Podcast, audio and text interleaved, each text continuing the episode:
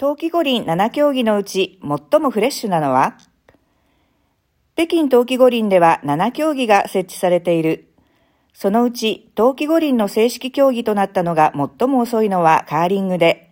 最もフレッシュな競技と言えるだろう。カーリングが冬季五輪の正式競技になったのは1998年の長野オリンピックからだ。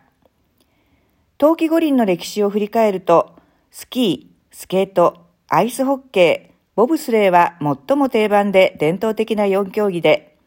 第1回から第7回の冬季五輪では、この4競技だけが設置されていた。その後、1960年のスコーバレーオリンピックからバイアスロンが正式競技に加わった。そして1964年のインスブルックオリンピックからリュージュが正式競技に加わって6競技の構成となり、その後約30年、その競技構成が続いた。